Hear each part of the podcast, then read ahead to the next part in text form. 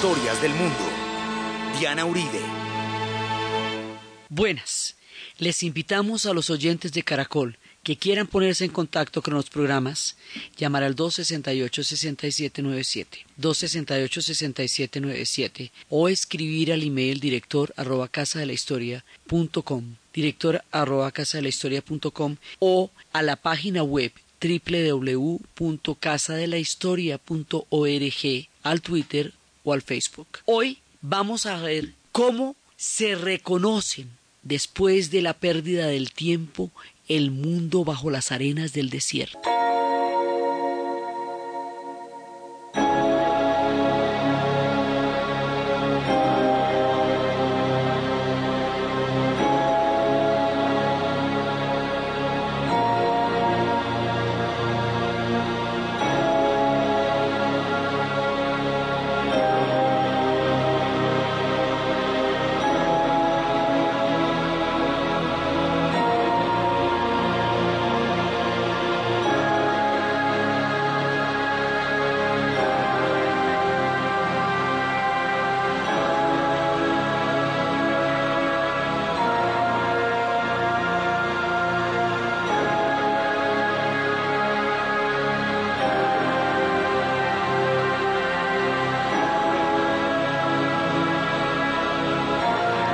Pasada estábamos viendo cómo desde el punto de vista del conteo de Occidente, en el momento en que el imperio romano se cristianiza, se pierde el vínculo de la historia con la antigüedad.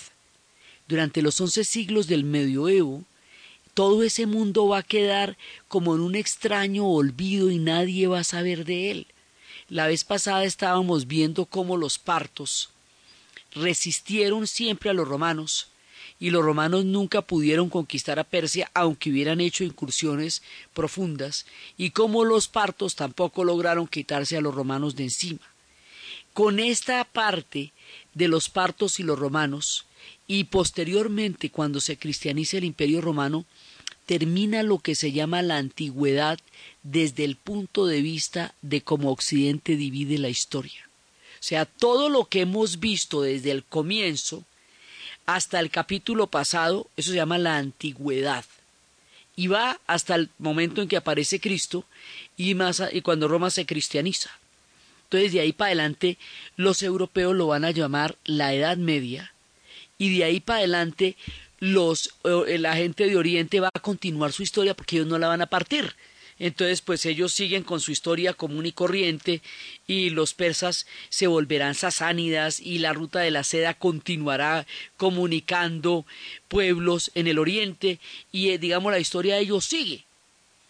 Pero en occidente la historia se parte y se difumina y esa es una de las razones por las cuales el desconocimiento que nosotros tenemos todavía tan grande de todos estos pueblos y lo ajenos que nos resultan, siendo su historia tan larga y tan profunda como la historia de Occidente. Entonces, ¿cómo es que vamos a volver a saber de ellos después de todo el medioevo? después del Renacimiento, cómo se va a volver a establecer el contacto con estos pueblos, como para que Occidente vuelva a saber que ellos sí se inventaron la rueda, la escritura, como para saber que ellos son el origen de todo lo que conocemos.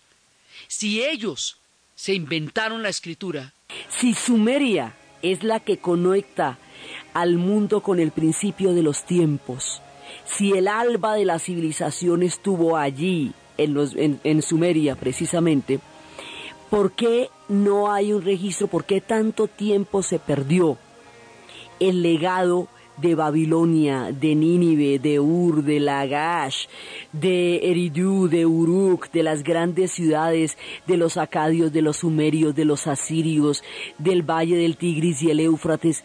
¿Qué pasó con eso? ¿Por qué no tenía la continuidad en la cultura que tuvo el, y, que, tienen en este momento los, las pirámides egipcias o el Partenón en Grecia? ¿Qué fue lo que pasó? Pasó Primero que los materiales en que están construidas esas ciudades son distintos. No son esas piedras monumentales del Valle del Nilo que pudieron aguantar la inmortalidad de los tiempos, ni es el mármol del que está construida Grecia. son unas tablillas y son unos ladrillos de barro cocido hace 5.000 años lo que sustentaba esas civilizaciones. Entonces, por un lado, el material del que están hechas las ciudades, el que fueran destruidas una y otra vez, muchas veces sobre los mismos asentamientos, hace difícil rastrearlas. Por otra parte, Oriente y Occidente quedarían separados por muchos factores, guerras, civilizaciones. Por otra parte, la llegada del Islam, cuando todo eso se vuelve una civilización islámica, parte de cero y cuenta su historia desde su aparición en la tierra. Lo mismo hace el cristianismo, parte de cero y encuentra su historia desde su aparición en la tierra. Entonces, eh, digamos, el desarrollo de la civilización islámica concentra toda la atención cultural en el desarrollo de, de la religión del profeta y el mundo anterior se pierde bajo ese manto Occidente lo pierde de referencia porque Occidente se basa en Grecia y punto. Y desconoce toda la civilización persa y toda la matriz que Persia significa para, para el mundo como tal. Entonces ahí hay una serie de factores que hacen que todas estas culturas vayan cayendo en el olvido y se vaya perdiendo la continuidad y el legado de la historia de esos pueblos. Hoy vamos a ver cómo se desentierran del más profundo pasado, el alba de las civilizaciones y el comienzo de los tiempos, y de qué manera pudimos volver a entrar en contacto con los viejos dioses, con Marduk, con la creación de los astros, con la primera leyenda humana, cómo se dieron todos esos descubrimientos, digamos, esos redescubrimientos, esos contactos entre Oriente y Occidente que permitieron que se conociera de una manera global la historia del alba de las civilizaciones. Entonces, hay un tipo, un cónsul francés, todo esto va a suceder en el siglo XIX. La mayor parte de los descubrimientos de este mundo van a suceder en el siglo XIX. Las cosas habían empezado desde, la, desde, desde las campañas napoleónicas en los tiempos de, de la campaña en Egipto. Desde ahí había empezado la inquietud. Los franceses habían empezado un clima de inquietud por lo que el significado de las maravillas que vieron al llegar a Egipto y habían llevado una serie de dibujantes que en, eh, eh, haría todo un dibujo maravilloso que se llama La descripción del Egipto que es a lo que en ese momento existía en Egipto, algo así como lo que Humboldt hizo con la expedición botánica, que era la descripción absoluta y detallada en dibujos de todo lo que había en tierras que la imaginación no podría llegar a concebir por fuera de sus límites. Entonces, eso es lo que hacen en la descripción del Egipto. Ahí empieza, digamos, como un punto de interés. Francia va a continuar en esta tarea, Alemania se va a vincular a esta tarea, Inglaterra se va a vincular a esta tarea y de cada uno de esos, de esos países van a surgir los arqueólogos. En el siglo XIX se desata una fiebre por la arqueología. La cosa más impresionante ya venía desde el 18, ya venía desde desde Napoleón, pero en el 19 la sed de aventura, el descubrimiento de nuevas fronteras, de nuevos mundos, va a completar este panorama. Entonces, en esa época, Pablo Emilio Bota es un francés, es cónsul, es un tipo enamorado de Oriente. Y el tipo se da, le da por, por pensar que todos los escenarios bíblicos y que todos los escenarios descritos en la leyenda tienen una base de verdad. En ese momento empieza a mostrarse, digamos, a interpretarse la veracidad de la leyenda y ahí se van a buscar las leyendas. Esa es la misma época en que Chileman se va a ir a buscar Troya, basado en los libros de, los versos de la Iliada. Entonces, algo tiene que haber allá. Allá empezaron las civilizaciones, vamos a averiguar cómo es la cosa. Y se va este tipo para allá, un orientalista, un tipo enamorado de, de la historia antigua y todo eso, va a descubrirla. Entonces, empieza a haber unas montañas, unas colinas que llaman tel porque tel significa colina. Son montañitas más bien suaves, de un paisaje más bien, eh, digamos, eh, más bien suavecito, no son las exuberantes, grandísimas montañas de edad, sino son unas colinas. Entonces empieza a mirar, porque es que no hay nada, y partimos de que no hay nada. Empieza a mirar de qué están hechas las casas, las inscripciones tan raras que tienen, y empieza a preguntarle a la gente, ¿y usted dónde sacó este ladrillo? No, de allí. Y esas inscripciones que tiene, no, pues están ahí hace rato, uh, eso hace rato. Y eh, a ver, ¿dónde hay? ¿Dónde hay? Preguntándole a todo el mundo a ver dónde está eso. Y entonces hay en ese momento un árabe que se la pasa detrás de él diciéndole que él sabe dónde están esas cosas, pero como es tan charlatán y tan carretudo y como tan confianzudo, pues el tipo no le cree.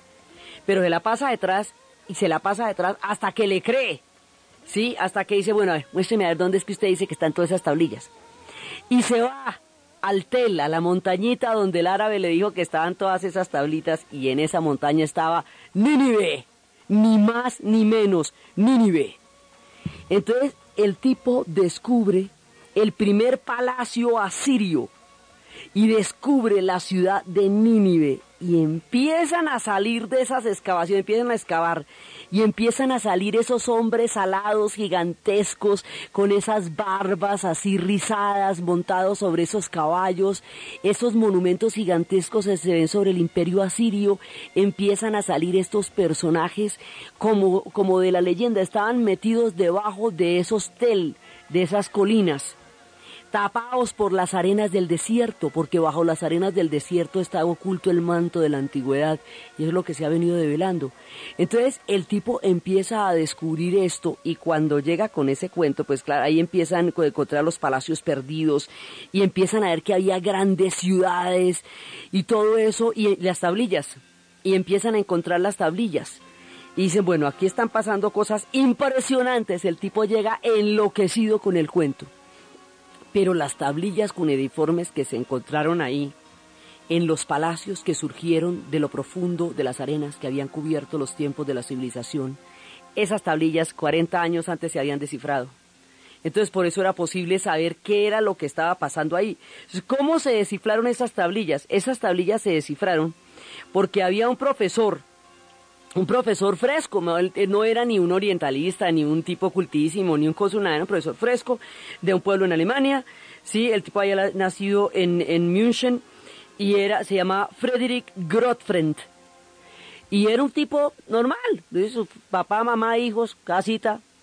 Entonces un día se, se estaba tomando unos tragos con unos amigos y el tipo apostó a que él era capaz de descifrar la la escritura cuneiforme, las tablillas. Mm", dice, sí, yo soy capaz. Y se puso en la tarea. Había llegado, cuando está, cada vez que se producía una excavación de esas, todas esas tablillas llegaban a los museos y llegaban para ser estudiadas. Entonces, lo que hacían era que sacaban copias en papel de las inscripciones de las tablillas para que la analizaran eso. Entonces, en este momento, digamos, empieza a fluir eso por todas partes y las comunidades científicas y todo el mundo, y empiezan a haber publicaciones sobre eso, porque hay un auge muy grande de la arqueología. Entonces, este tipo dice, bueno, estas tablillas son de barro. Se hacen en barro fresco y luego se van a meter en, en el horno para cocerse, como la cerámica, para que queden ahí y empiece y puedan dar testimonio de su tiempo. Entonces, ahora, estas tablillas son la primera forma de escritura que se conoce hasta el momento en la historia humana. Estos tipos en Mesopotamia se inventaron, entre otros chistes, la escritura.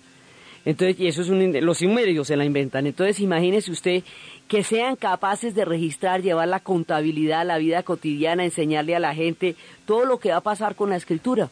Eso marca el límite entre la historia y la prehistoria. Entonces el tipo se pone a pensar y dice, bueno, si yo voy a escribir en una tablilla con un punzón, lo más, lo más cómodo, lo más práctico, la escritura tiene que ser práctica o si no eso no, sirve. Tiene que ser en líneas rectas, porque trate de hacer curvas con un punzón sobre una tablilla de barro y verá el complique. Entonces, y para poder tomar apuntes, mejor dicho, para que a usted le echen un rollo y usted tin, tin, tin, tin, eso tiene que ser recto. Entonces, tienen la forma de patas de gallo. Si usted los ve, parecen patas de gallo. Entonces empieza a, tomar las formas de, las tablillas y dice, bueno, eso tiene que ser en línea recta. Yo me imagino que puede ser en este sentido tal. Y empieza a buscarle el sentido. Y si las vamos a coser aquí me cabe tanto. Entonces esa es la forma práctica, ¿cierto? Bueno, ahora, desde que el mundo es mundo ha existido la vanidad. Y nadie está exento de nombrarse como rey de reyes, descendiente de no sé quién y si sé cuándo, esa, los abolengos y toda esa cantidad de pedigrís que la gente se atribuye son parte de lo humano desde que el mundo es mundo. Dice, aquí debe haber alguno que viene de todos los reyes, hijo de todos los reyes, rey de reyes, rey de no sé quién, rey de si sé más.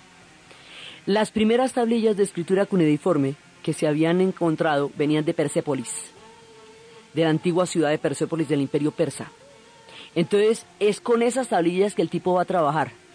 Por eso es que se van a descifrar antes, las de Persépolis, que fue donde más se conservó en todo caso, a pesar de la, de la destrucción y de la ruina de la ciudad de Persépolis, se conservaron muchísimas tablillas. Entonces el tipo se pone y trata de buscar una palabra que se repita mucho.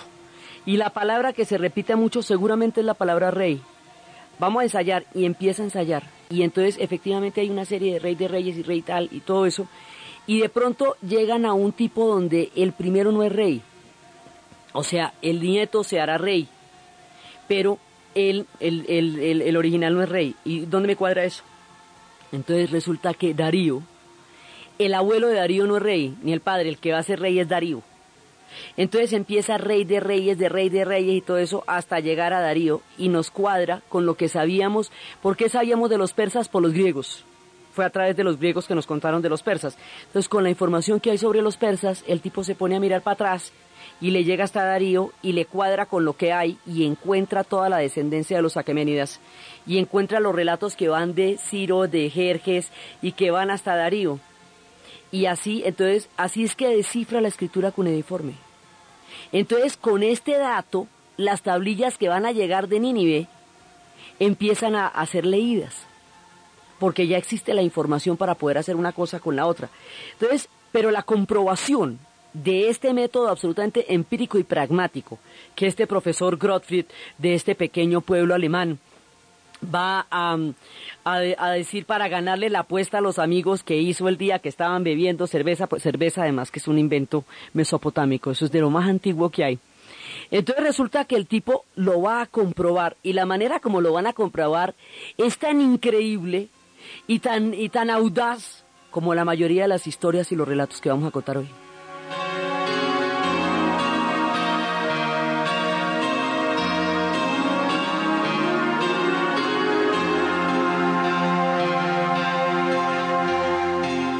Resulta que un inglés absolutamente audaz, estamos hablando de mediados del siglo XIX, Estamos hablando de unos montes, porque hay unos montes, eh, como esto está, está el Valle del Tigris y el Éufrates, que es la Mesopotamia, ¿cierto? Pero entonces eso tiene unas cadenas montañosas que, los, que con las que van a colindar los montes, eh, los montes Agros y que están alrededor de lo que es la Mesopotamia porque eso abarca todo ese territorio. Entonces, en uno de esos montes, en la zona ya de Persia, digamos de lo que corresponde a Persia, porque el territorio de Mesopotamia básicamente son como unos 80 mil kilómetros que están entre las montañas del Kurdistán, los montes Sagros y el Golfo Pérsico. Ese es como el territorio. ¿Sí? Entonces, cuando estamos ya para el lado de los montes, ahí hay una montaña escarpadísima, altísima, y este tipo que es Rawlinson, Henry Rawlinson, ¿sí? Va a ser la cosa más loca del mundo. El tipo se va a amarrar a unas cuerdas colgando del vacío de la montaña, ¿sí? Un alpinista, pero en esa época eso no existían ni los piolets, ni todo el montón de juguetes que existen hoy para el alpinismo, no señor, eso era complicado, el tipo pendiendo de los aires, no existía ni la aviación, imagínense cómo se colgaba este señor allá. Y en el barranco, pero en el barranco, así, mejor dicho, en el desfiladero de pa' abajo, el tipo ve una inscripción grandísima en piedra. Y se cuelga de la manera más suicida y peligrosa para poder mirar la inscripción. Y es una talla escrita en tres idiomas. Eso está escrito en persa, en babilonio y en asirio. Es una especie de piedra roseta como la que encontró Champollion, como la que él fue capaz de descifrar que tenía las inscripciones en egipcio, en demótico y en griego. Esto la tiene en persa, en, asirio y en babilonio, pero no es una piedra, es una montaña, sería como la montaña Roseta, porque era el que monte. Entonces el tipo lo ve y eso estaba escrito ahí por Darío, diciendo que era para, digamos, era la manera como él escribía su estirpe para ser eh, conmemorada por los siglos y los tiempos y que era, digamos, es un testimonio de Darío a la inmortalidad de su estirpe, escrito en las tres lenguas de su tiempo, en escritura cunideiforme, en un lugar tan inaccesible que la inmortalidad de los tiempos pudiera preservar. Y el tipo fue y lo leyó de la única manera que eso se podía leer, que era colgando de los aires, amarrado con cuerdas a una montaña, a punto de caer en el abismo, y confirmó lo que el profesor del pueblo chiquito de donde nunca salió, Gottfried, había descubierto a punta de sentido común con solo mirar las tablillas y ocurrírsele cómo era que la gente escribía eso, para poder dar eh, cuentas de lo que, porque es que la escritura se hizo para llevar las contabilidades, para enseñarle a la gente la cultura, para fines perfectamente prácticos. Entonces tenía que tener, tenía que ser fácil y accesible, o si no eso, eso se vuelve un camello y desaparece. Entonces, a punta de sentido común, Gottfried la descifra y este personaje absolutamente arriesgado y, aventurero logra comprobar en la inscripción sobre la piedra exactamente lo mismo que se había dicho de, de todo lo que era la estirpe de Darío, escrito en las tres lenguas, con las cuales de una vez se comprobaba por las tres civilizaciones. Entonces ahí ya sabemos. Después viene un descubrimiento bellísimo, bellísimo que es el que ya completa el cuadro el descubrimiento es un diccionario para niños, son textos escolares. Entonces eran textos escolares para enseñarle a los niños a escribir la escritura cuneiforme, porque si no, ¿cómo hacían para las escuelas y todo? Y ahí, ahí es cuando empezamos a saber que realmente aquí ya había grandes civilizaciones, que esto se inventaron las ciudades, el concepto del urbanismo.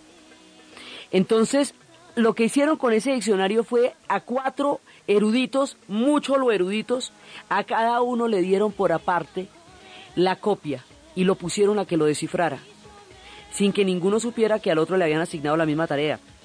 Cuando terminaron llegaron a conclusiones perfectamente similares.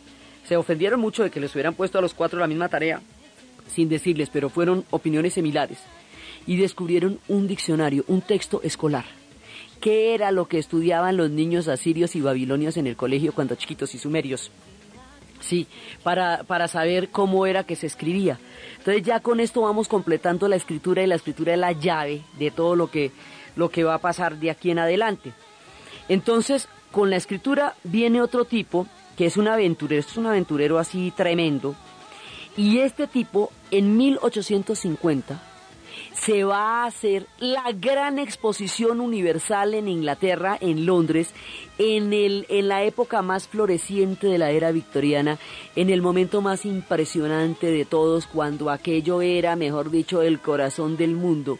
Y esa exposición universal de Londres es la exposición que va a a dar como el culmen de conocimientos. Cada rato que se hace una cosa de esas, por ejemplo, Expo Sevilla o cosas de esas, son muestras de hasta dónde va el hombre en todos los campos del saber en una sola exposición. Eso se hace para cada 50 años. La de 1850 en Inglaterra era lo máximo. Vamos a hacer una pausa para un corte comercial.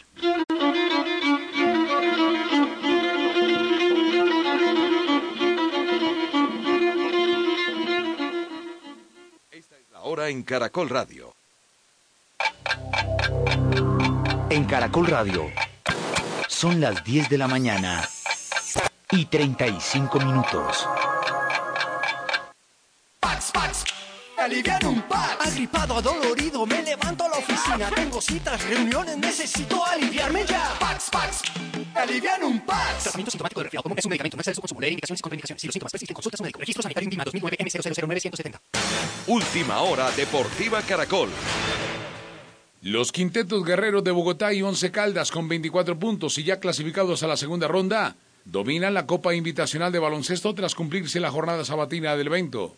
Cafetero superó 85-76 a los guerreros, mientras que Once Caldas superó 125-95 a Patriotas de Tunja y Búcaros venció 89-71 a los arrieros de Antioquia. El lateral izquierdo Emerson Lazo de 21 años Nacido en Chicoral, Tolima, debutará esta tarde con el campeón Santa Fe en el juego que los Cardenales de Bogotá tendrán ante el Huila en Neiva. Lazo reemplaza a Hugo Acosta que por acumulación de tarjetas amarillas no estarán en compromiso. La otra baja de Santa Fe será la del volante argentino Omar Pérez, que se recupera de dolencias musculares. Los volantes de armado serán Juan Guillermo Vélez y Mario Gómez. Más información en www.caracol.com.co y en Twitter, arroba caracoldeportes.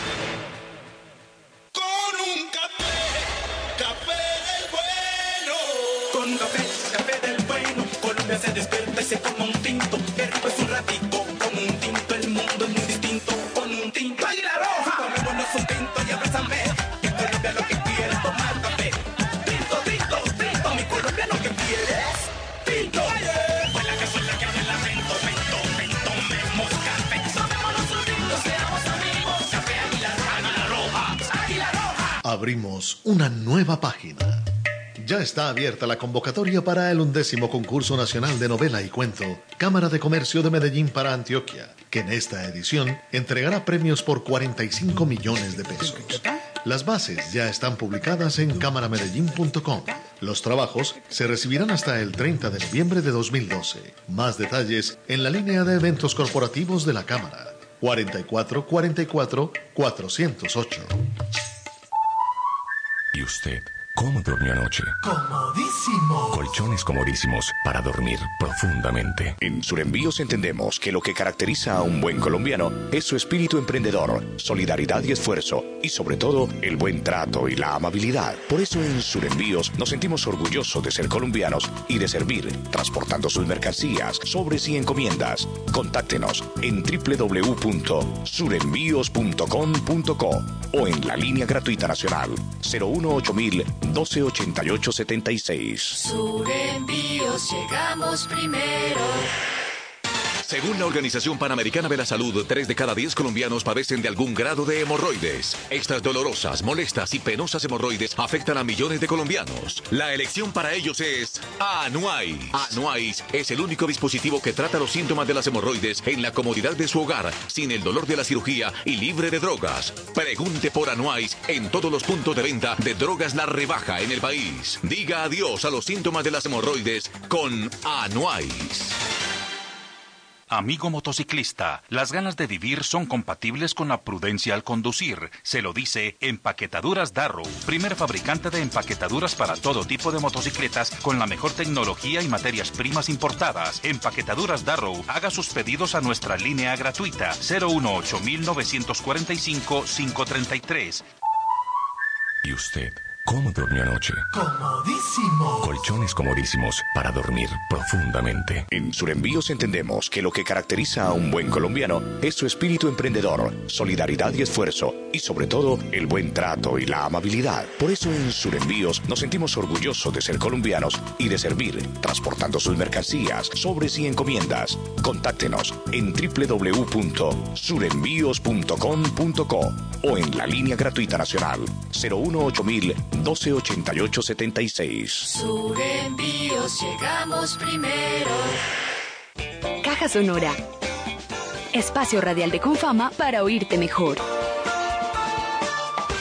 Levanto, madrugo y me voy para misa. Así inicia cada día doña Olga, quien padece la dolorosa artritis. Ella puede hacerlo porque controla factores como los que menciona el médico Pablo Robles. Peso, cigarrillo y lo otro es el sedentarismo, el no hacer ejercicio. Y ella sí que lo hace, pues nada la amarra en su casa. Sale a caminar a diario, se mantiene delgada y no fuma. Pero como pasa con muchos, en un principio ella no creyó. Fue una doctora que inmediatamente me dijo, usted tiene artritis reumatoidea. Y yo, esta doctora se equivocó. Ella lo aceptó y ahora se cuida no solo con el ejercicio, sino que usa el agua caliente para todo y evita hacer grandes esfuerzos en las labores de la casa. Y es que la clave está en cuidarse y tener una disciplina diaria. Así me duela, yo trato de caminar porque yo no quiero permanecer en una silla de ruedas. Te esperamos en una próxima emisión. Con fama. Vigilado Superintendencia del Subsidio Familiar.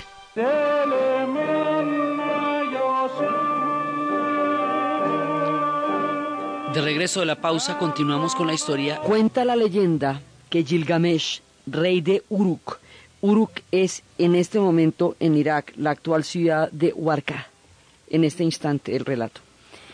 Este rey, Gilgamesh, es un edificador de murallas y es un constructor de templos de Ea y es el dios, eh, moran en donde están los consortes de Antún.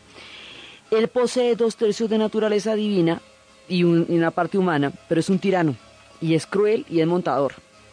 Entonces, cansados del despotismo de Gilgamesh y ya aburridos pues de la montadera del hombre, le piden a la diosa Aruru que le dé una contraparte, alguien pues a quien, a, que le dé una contrapartida porque la hegemonía de un solo gobernante tiránico es una cosa insoportable. Entonces la diosa a partir de una arcilla de masa moldea a un tipo que se llama Enkidu, que es un, en principio es un ser primitivo y como mitad salvaje, más animal que hombre, que merodea por los campos y se roba el ganado y, hace, y deshace las trampas de los cazadores.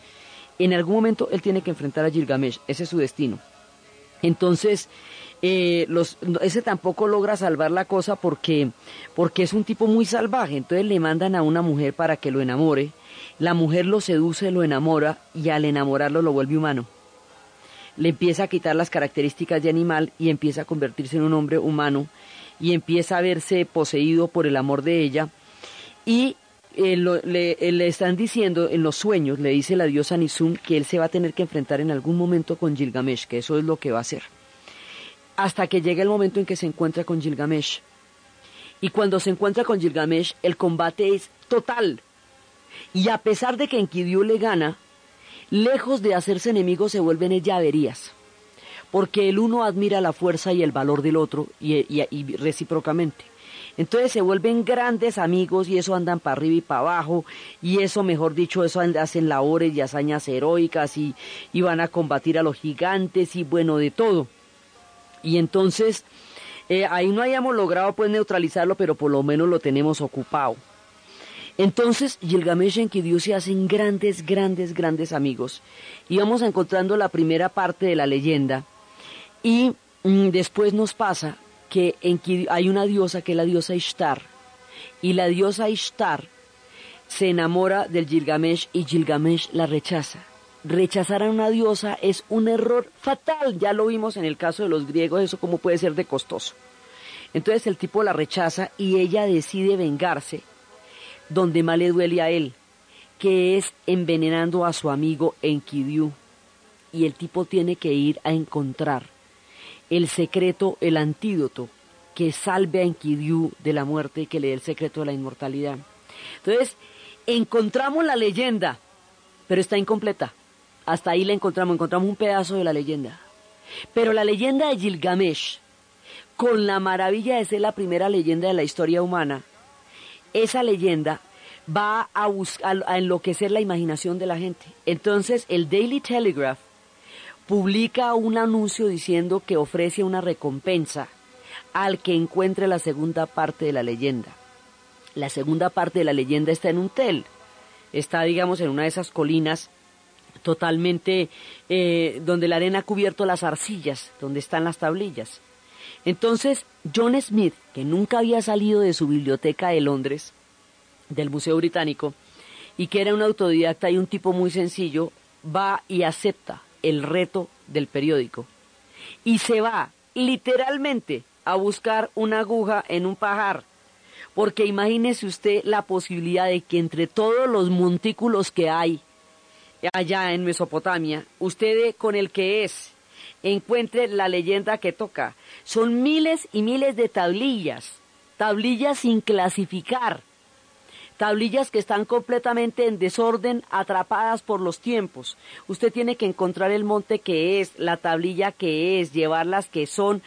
Eso es perfectamente imposible. Bueno, pues el tipo se va para allá sin haber salido nunca de Londres. Esto queda a miles de kilómetros de Londres, no es que esto queda en lo que actualmente es Irak y el tipo sale de Londres. Entonces se va para allá. Y lo más increíble de todo es que coge un tel, una de esas colinas, y empieza a excavarla. Y de ahí saca un poco de tablillas y se queda mirándolas. Y ahí está la segunda parte de la leyenda de Gilgamesh. En la primera tablilla que el tipo ve en el primer montículo de lo que era perfectamente imposible es una aguja en un pajar lo que el tipo descubrió. Coge las tablillas, se va para Londres, feliz de la pelota y empieza a descifrarla. Y sigue la leyenda y así es que conocemos la primera leyenda de la historia humana. La leyenda de Gilgamesh, el tipo va y la encuentra en el primer montículo, como si Gilgamesh lo hubiera mandado llamar. La descifra, la aclara, la enseña y tres años después muere. Toda una vida para un solo instante. La vida entera de ese tipo es para encontrar y traducir la leyenda de Gilgamesh. Y la leyenda de Gilgamesh es la primera leyenda de la historia humana. Así es la cosa. Los dioses de Mesopotamia lo habían mandado llamar. Entonces, empieza a contar la historia de cómo se van a buscar la planta de la inmortalidad, pero cuando se va a buscar la planta de la inmortalidad ya regresa este mana muerto. Ya no logra salvar a su amigo y le coge la tristeza más grande y después se enamora, se le aparece una mujer y le pega una enamorada buenísima, pero también la mujer se le va a morir. Y esto de la muerte se le vuelve un complique. se le vuelve un verdadero complique a Gilgamesh porque lo afecta muchísimo. Entonces, él va a averiguar cómo, digamos, va a averiguar de un rey que conoce el secreto de la inmortalidad y ese rey se llama Utpanshmitum. digamos, es, es, más o menos así, Ushpantit. Ese personaje es un rey inmortal y entonces le dice que él ha atravesado el mar de la muerte y que le dice que cómo hizo para, cuál es el secreto de la inmortalidad. Entonces ese personaje le cuenta, finalmente se atreve a decirle que la inmortalidad en general es solo patrimonio de los dioses, pero que él sobrevivió porque él era el único que se enteró de la venida del diluvio, que construyó una nave cubierta de betún y de asfalto, en donde se refugió con su familia, con las plantas y con los animales que en ese momento existían. Y al cabo de siete días y siete noches de una terrible tempestad, vio asomar entre la isla, de entre las aguas, al monte Nesir. Entonces hizo ir sucesivamente a una paloma, luego a una golondrina y luego a un cuervo, en ese orden. Y no volvieron. Al cabo de seis días salió de la embarcación y después de ofrecer sacrificios a los dioses se reconcilió con el dios Enlil, que era el que le había avisado del diluvio, sí, y que le había dicho que lo había hecho para castigar las faltas de los hombres, y en prueba de reconciliación le ofreció la inmortalidad a él y a su esposa. La leyenda de Gilgamesh confirma el diluvio universal que se habla en la Biblia, exactamente en los mismos términos, pero con tres mil años de anterioridad. Entonces, Aquí empiezan a darse confirmaciones de los textos de la Biblia y como estamos en el siglo XIX, cuando la teoría de la evolución sacude todos los cimientos de la cultura occidental, la importancia de probar la, digamos, la existencia de los relatos bíblicos a través de la arqueología adquiere una dimensión poderosísima porque es el debate con la teoría de la evolución. Entonces, la leyenda de Gilgamesh nos confirma de una fuente distinta la existencia del diluvio universal en los mismos términos. Y aquí estamos hablando de la primera leyenda de la historia humana. Esto es una leyenda sumeria. Entonces, el asombro que esto va a producir es impresionante. Y después de que este tipo arma todo este tierrero y todo eso, muere tres años después, habiendo dejado desde lo, su anonimato de la biblioteca para el mundo entero la primera leyenda humana, la leyenda de Gilgamesh el Inmortal. Entonces, estas historias son absolutamente impresionantes, porque así es que nosotros vamos a saber de Gilgamesh, ya sabemos de Jerje, ya sabemos de Dorío, ya sabemos de Gilgamesh, ya tenemos los montones de tablillas. Va a haber otro tipo que va a hacer la misma vuelta y ese tipo va a descubrir la propia de las propias. El tipo se llama Caldaway y lo que él va a descubrir es Babilonia. Va a descubrir la propia, Ahora, Babilonia es muy posterior al mundo sumerio, porque Babilonia es del, 2500, mientras que nosotros las referencias de las tablillas y todo lo que tenemos nos da desde el año 4500 y hay otras que nos dan del año 5000. Entonces hay una, digamos, hay una diferencia de mucho tiempo antes de que llegue Babilonia acá. Ha pasado Sumeria, ha pasado Obeid, ha pasado Acadia, ha pasado Asiria, han resurgido de nuevo, ha pasado Babilonia y resurgen una y otra vez estas civilizaciones. Cuando llega a Babilonia, esto hace rato que está, hace rato que están los asentamientos y hace rato que están las grandes civilizaciones montadas. Sí, y esta, digamos, la primera ciudad, la primera, primera, primera que se va a descubrir es Eridú. Eridú se, reconoce como la primera ciudad en la historia humana. Actualmente corresponde a una ciudad que se llama Abu Zarein. Abu Zarein. Es muy importante para lo, cualquier cosa que pueda pasar retener los nombres de los sitios donde empezaron las civilizaciones, porque están en peligro ahora. Entonces, esa fue la primera ciudad, de ahí de Eridú. Dicen que eh, actualmente Abu Zarein, dice que ahí quedaba el Edén. Era ahí donde se había situado el Edén y es la que vinculaba a Sumeria con el principio de los tiempos. Entonces, mucho tiempo después es que se hace Babilonia. Babilonia ya es una civilización posterior. Y Caldaway descubre la Babilonia. Y la descubre tal como dijeron que había sido, tal como estaba descrita en la Biblia, como estaba descrita la Babel. Y desentierra el templo más grande de todos, el Sigurat de Marduk, el gran dios del que hablaremos después.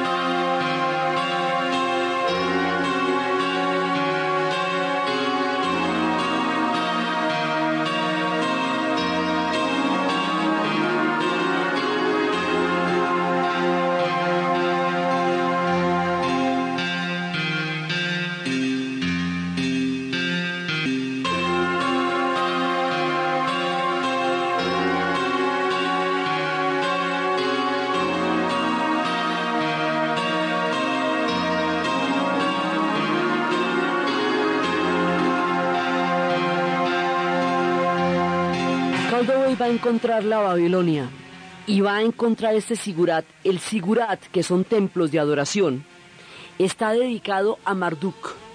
Y Marduk era el dios de Babilonia. Y Marduk tiene una leyenda que Marduk en un momento dado, los astros, acuérdese que en la Mesopotamia es donde se desarrolla la astronomía y la astrología, y los babilonios van a ser unos duros en esto. Entonces, el Marduk, cuando Marduk empieza a crear el mundo, el mundo, el universo es caótico, y los astros aún no tienen órbitas. Entonces Marduk empieza a hablar de un poema que se llama, se llama Enuma Elish. Y a medida que Marduk habla del poema Enuma Elish, los astros al escuchar sus palabras van adquiriendo un lugar en el cosmos y se van estableciendo las órbitas y se van estableciendo las galaxias y todo el espectro cósmico va cogiendo una mirada y un orden y un determinado destino y un rumbo dentro del universo. Y cuando Marduk termina su poema, los astros ya han sido creados, ya tienen órbitas y el universo ha sido ordenado. La palabra creadora de Marduk ha ordenado el cosmos y los astros han encontrado su órbita y su lugar dentro del concierto del universo. A ese tipo, a Marduk, a ese dios de Babilonia está dedicado el gran Sigurat. Sigurat son templos escalonados. El más grande de todos, el de Babilonia, fue el que logra desenterrar Caldoway. Y ese gran Sigurat de Babilonia, como Sigurat se llaman los templos de adoración, están por toda la Mesopotamia, pero hay uno que es el más grande de todos, que es el que queda en Babilonia. Babilonia le decían, los judíos le decían Babil y los griegos le dirían Babil, Babilón. A ese Sigurat lo llamamos el Sigurat de Babel. Y como eso es tan grande en un territorio plano, sobresale con una magnificencia que parecería que fuera a tocar el cielo, la torre de Babel. Entonces así se descubre la Babilonia. Pero esto era una, era una cosa impresionante.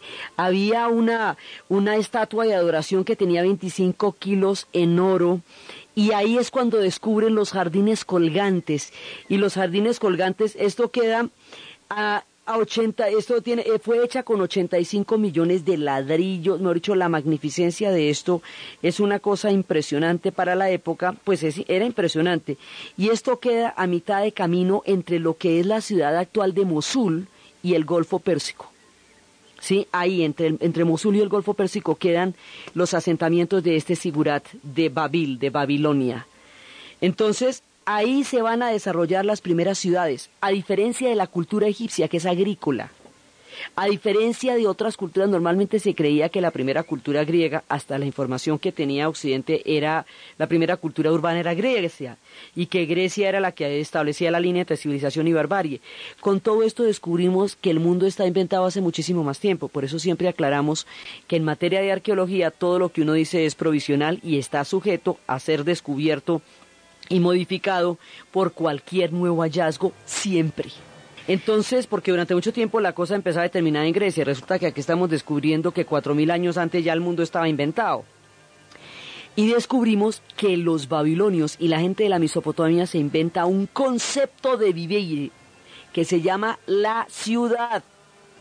El concepto de urbanismo es el aporte más grande que esta gente tiene porque son concentraciones urbanas que tienen centros administrativos, que tienen centros de, que tienen puntos de comercio, que digamos lo que es la estructura de una diversidad de población concentrada alrededor de un centro que se llama una ciudad, que no es, esto es una, obviamente ellos viven de la agricultura, pero están viviéndose en las ciudades.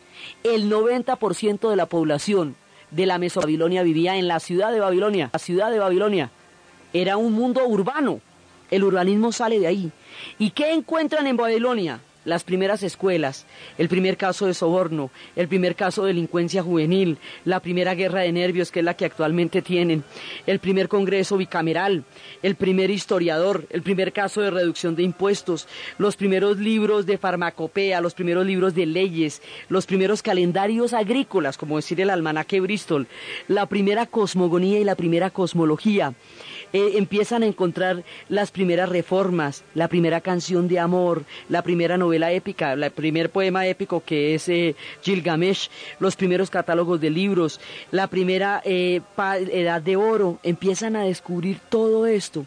Descubren un texto de las tablillas cuneiformes donde un padre se queja de que su hijo se revela contra él y no le obedece, que las nuevas generaciones no respetan a sus padres, no los obedecen y que se están perdiendo los valores y se están perdiendo los valores desde que se estaban inventando el mundo. Mire, esto hace cinco mil años antes de Cristo.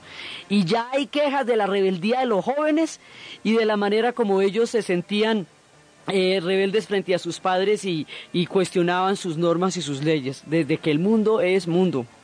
Y todo esto lo descubren en la Babilonia. Y la entrada va a ser exactamente como en la Biblia está, la, habían descrito así, encuentran la entrada de Babilonia. Y empiezan a comprar una cantidad de cosas. Después de eso, empiezan a ver una cantidad de investigaciones que van de la Universidad de Pensilvania y todo eso mucho más adelante, porque son protestantes y quieren rectificar, quieren comprobar lo que dice la Biblia. Entonces las descripciones tal como están estaban allá. Y se van descubriendo las ciudades. La ciudad de Uruk era una ciudad de rumba total era una de las ciudades más poderosas y era de festivales y era de parrandas. Y en esta época ya existía la cerveza porque la cebada se cultivaba en esta en el en la media luna fértil. Entonces ya existía la cerveza se hacían las ceremonias y también en las fiestas. Es la más el más antiguo de los licores digamos de los más antiguos es este. Entonces ya se va creando lo que es la Babilonia. Mucho tiempo después de este descubrimiento en 1970 Saddam Hussein en un barrio eh, va a va a buscar, va a invertir un montón en arqueología en el 70 para recuperar un pasado preislámico, porque el proyecto Baas, como se concebió en términos de Nasser, el proyecto de panarabismo, era un proyecto laico. Entonces, para buscar una identidad preislámica, le van a meter un montón de billete con el billete petrolero a las excavaciones y a la reconstrucción de todas estas ruinas. Y va a ser una, en la Babilonia va a ser casi un parque temático. Eso le queda más parecido a Hollywood que a lo que realmente era, pero lo reconstruyó, inclusive le pone ladrillos nuevos. Eso quedó chistoso, pero lo logró reconstruir de todas formas.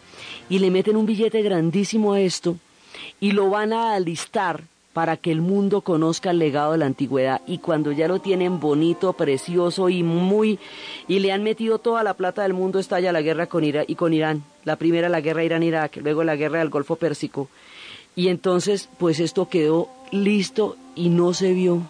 Y después viene la revolución fundamentalista islámica iraní, la primera guerra del Golfo Pérsico, la segunda guerra del Golfo Pérsico, la invasión a Irak y todos los momentos de tensión que estamos viviendo y hemos vivido en estos últimos años.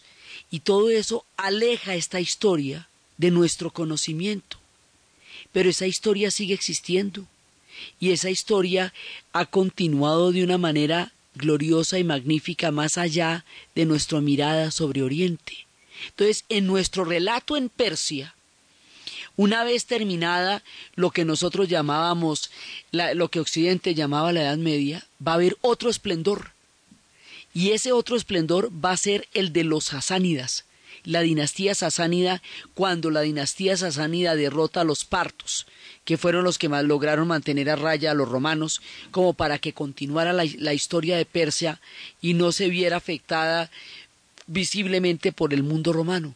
Entonces, la historia de los sasánidas y las historias de la ruta de la seda que han ocurrido mientras tanto y durante nuestro relato, para continuar nuestra senda de Oriente, más allá de las miradas que Occidente haya podido tener. Y precisamente por todas esas guerras es que la gente no ha ido a Persépolis y no ha visto la belleza de esa increíble ciudad. Pero la historia de Irán continúa, continuará y no se interrumpe por el hecho de que la vean o no la vean. La manera como continúa esa historia y el esplendor sasánida y lo bueno que se pone esto de aquí en adelante es lo que vamos a ver en el siguiente programa. Entonces, desde los espacios de las arenas del desierto, de Occidente que vuelve a mirar pueblos magníficos que habían estado al otro lado de su lente de la historia, y de la manera como nos retomamos con la antigüedad, nos empatamos con el presente y seguimos con el esplendoroso mundo de los iranios en todos sus momentos luminosos y brillantes de la historia, en la narración de Ana Uribe, en la producción Jessy Rodríguez, y para ustedes, feliz fin de semana.